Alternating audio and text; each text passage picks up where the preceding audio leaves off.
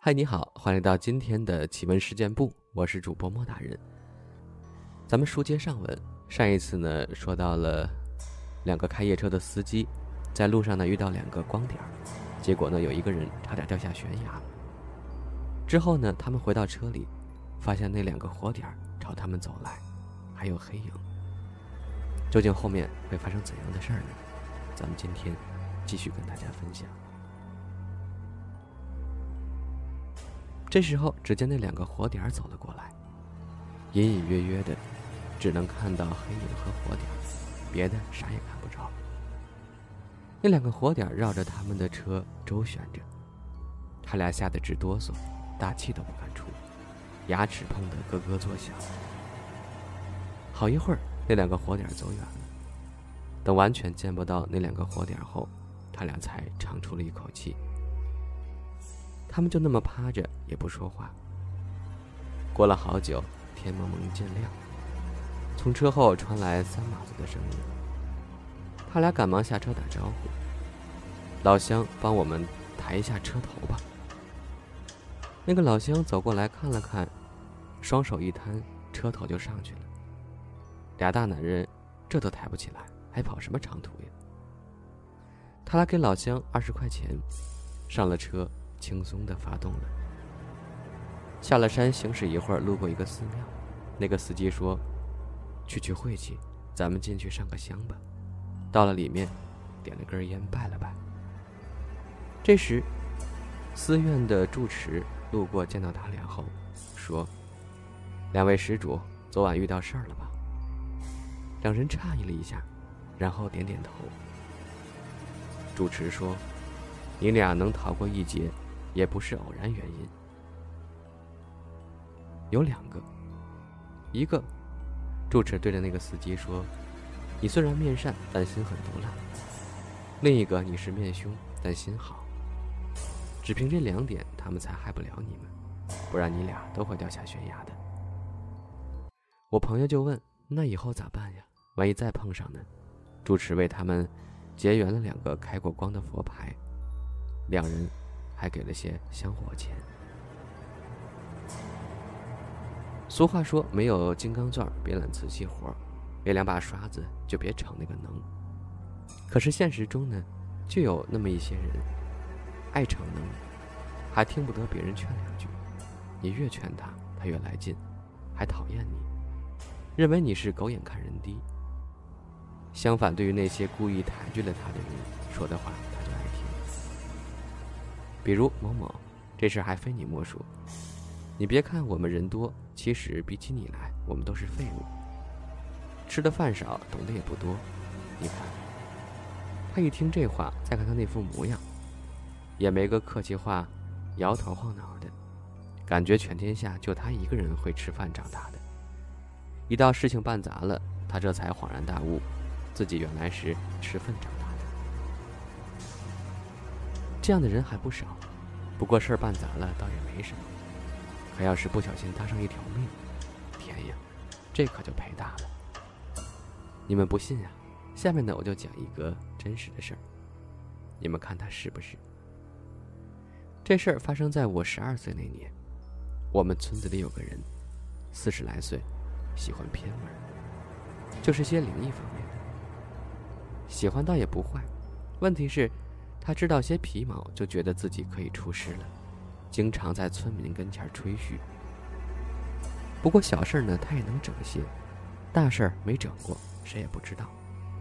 大家也知道他的脾气，一般都是顺着他，不跟他计较很多。在那年下半年，村里发生了件事儿：一个村民到外村打麻将回来迟了，路过村口时。看到一个穿白衣的女子坐在桥头。进我们村的时候要过一个桥，这个女子是背对着他的，低着头，没发出任何声音。这个村民以为是走失的人，就走到跟前问问。抬起手正要拍那女人的肩膀，突然，一下子不见了。这可把那村民吓坏了，撒腿就跑，回到家还大病了一场。村民就商量找个人瞧瞧吧。大家都知道，那个四十来岁的不行，也就没找他。可是他知道之后呢，不高兴了，非要去会会。大家也劝他，他不听，然后一顿狂吹。村民们一想，暂时也找不到其他人，也就默许了，并劝他小心点吧。可他理都没理。当天晚上，带上家伙，坐在桥上等。说来也怪，一连几天，那个女子再也没有出现。这下他可得理了，跟村民面前吹嘘，那女子害怕他，不敢出来。又过了几天，又有村民碰到了，吓得大喊大叫。他听到后，提着东西就出来了。有几个村民远远的躲在后面，看他怎么捉呢。他站在桥上等了好大一会儿。那个女的来了，可是几个村民没见他们说什么，只是跟着那女的一前一后的往村西的自留地去了。这几个村民也不明白什么意思，就跟着后面偷偷的看。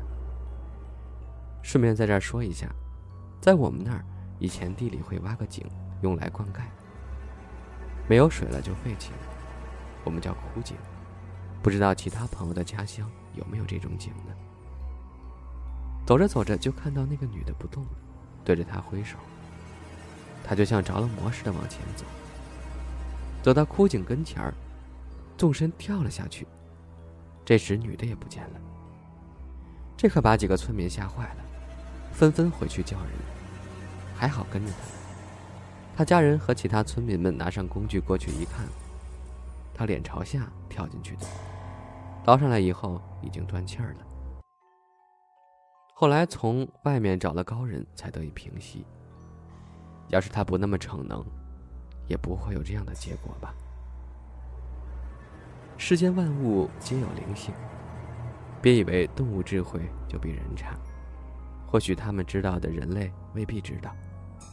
别的不说，就超前的预知能力，人类就不及，只是语言限制无法传达。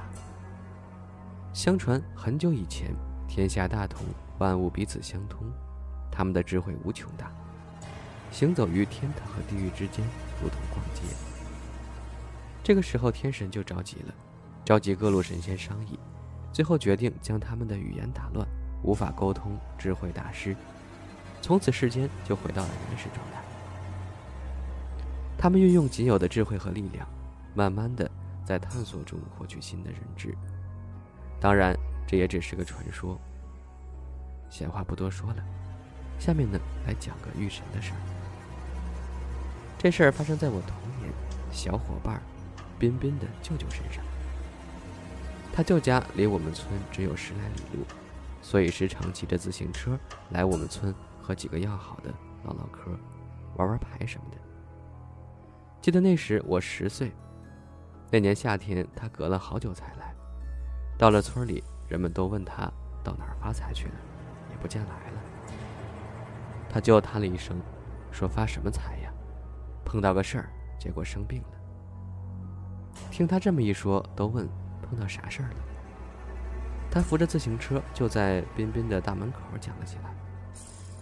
原来他舅家养了一头牛，那个时候都有拖拉机了，所以牛再不用来耕地，都是养大了指着卖些钱。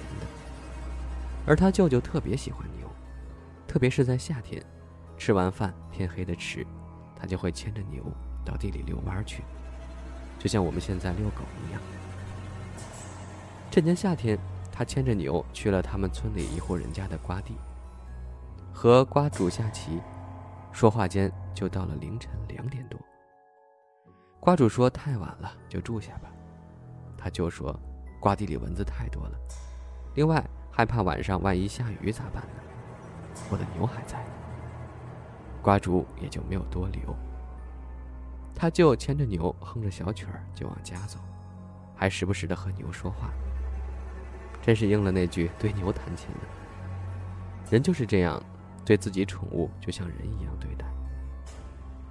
走着走着，牛不走了，他就还摇头晃脑的吹着口哨呢。一看牛不动了，他也站住了，拍拍牛说。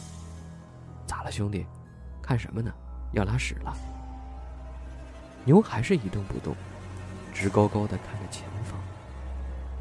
他舅也看了过去，心里咯噔一下，差点喊出来：“哎呦我的娘啊！”前面黑乎乎的，好像个人，那个人足有三米多高，侧着身站着，也看不清楚样貌，就那么定定的站着。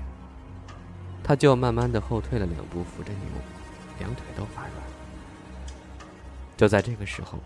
牛大叫一声，向正前方狂奔过去，看样子要顶那个人。他就瞪大了眼睛看着那头牛，牛像疯了似的。而那人还是一动不动的侧着身站着。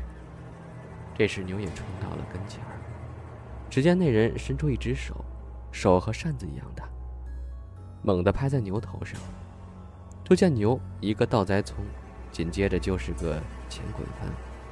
扑通一声巨响，顿时摔到了地上，再也起不来了。他就当时真是吓尿了，膝盖一软，跪倒在地上，使劲的磕头，话也说不出来，就那么一直磕。